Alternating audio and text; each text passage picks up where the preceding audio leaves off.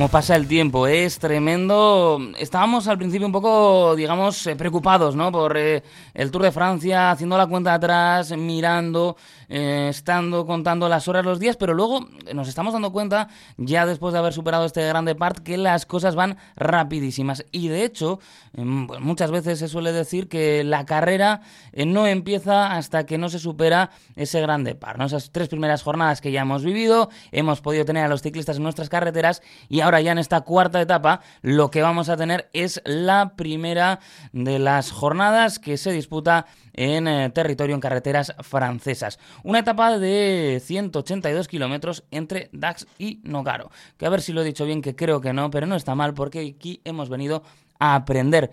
¿Por qué? Pues porque tenemos una nueva sección. Vamos a tratar de acercarnos al país, no tanto fijándonos en lo que tiene que ver con el ciclismo, sino en la cultura, en las tradiciones y en todo lo que tiene que ofrecer. Vamos, un poco como lo que hace el gran Carlos de Andrés cuando le muestran un plano de iglesias, pero nosotros de otra manera. Vamos a inaugurar hoy las historias de Amandín, porque está con nosotros nuestra compañera Amandín Algo. ¿Qué tal? Bienvenida a nuestro Tour de Francia. Gracias. Oye, lo primero de todo, eh, a ver, ¿cómo se dice correctamente el nombre de las ciudades que van a ser hoy salida y llegada del Tour? Dax, ¿no? Sí, Dax, muy bien. Esta es fácil. Y luego, Nogaro. Nogaro. Nogago. Bien. Pero con el acento español es Nogaro, sí. Claro, claro. Le vamos cambiando un poco el, nombre a las cosas. Vamos a empezar hablando de DAX, por ejemplo. ¿Qué, tiene DAX para ofrecernos? ¿Qué, puede llamar la atención de la gente que nos está escuchando? Bueno, primero, para localizar un poco la ciudad, es una ciudad nueva aquitania, situada por encima de Bayona, en la provincia cultural de Gascuña. La Gasconía incluye los departamentos de las Landes, del Gers y de los Altos Pirineos, y en parte los, departamentos de los Pirineos Atlánticos, de la Geronda, donde hay bordeos, de la Cataluña y otros. Está cerca, además. Eh, la gente puede ir en coche y no está demasiado lejos, o en autobús. Yo he ido alguna vez en autobús y una vez eh, te levantas del bus ya es todo bonito, pero si no se hace un poco largo. Sí, sí, sí. Eh, lingüísticamente la provincia también incluye el Bari de Arán. claro. ¿Y la lengua regional, sabes cuál es? No, ¿cuál es? El gascón. Ah, mira, claro. Creo que he visto, de hecho, alguna señal alguna vez cuando he estado haciendo turismo. Como un idioma, digo, este no sé cuál es. Creo que era ese, claro. esto, esto puede pasar. Y luego, no sé cuáles son, pues también un poco sus, eh, sus tradiciones o comidas y estas cosas que a la gente le gusta viajar y le gusta comer y, beber. Y hacer la fiesta. Claro. Y en DAX hay dos tipos de fiestas. En primero, las más conocidas son las fiestas de, las fiestas de DAX. Eh, son cada verano desde 2000, el año 2000, y tienes el eslogan, el DAX la feria, que es un poco español. Eh, entre la segunda y tercera semana de agosto y duran cinco días. Sí que se puede ir después del tour. La gente que haya acabado cansada, igual los ciclistas también, se pueden acercar por allí. Exactamente.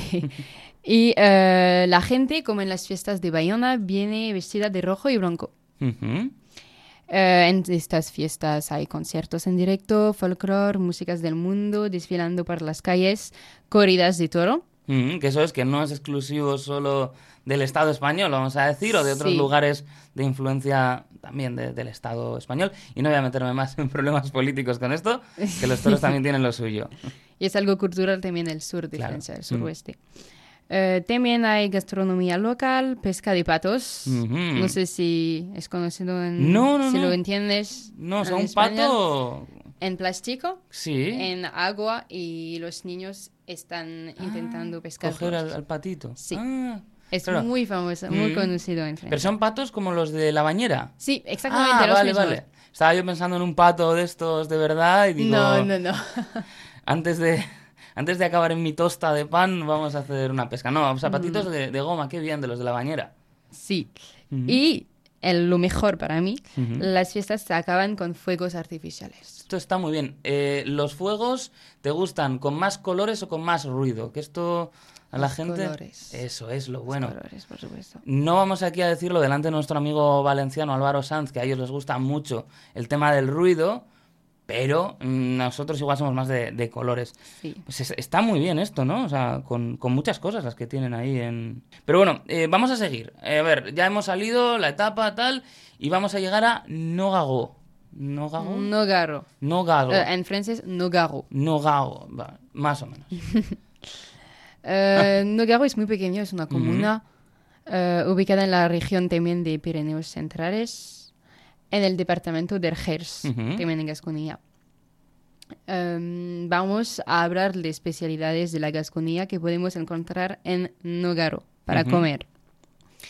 Eh, en primero hay el pastis landas. Ah, esto suena bien, ¿eh? Para ti, ¿qué, te parece? El ¿Qué piensas que es? Mm, pues no sé, podría ser algo así como de comer, porque me suena como a pasta, pero claro, no sé muy bien. El pastis ¿Pastis? En Francia es en general una bebida de ah. alcohol.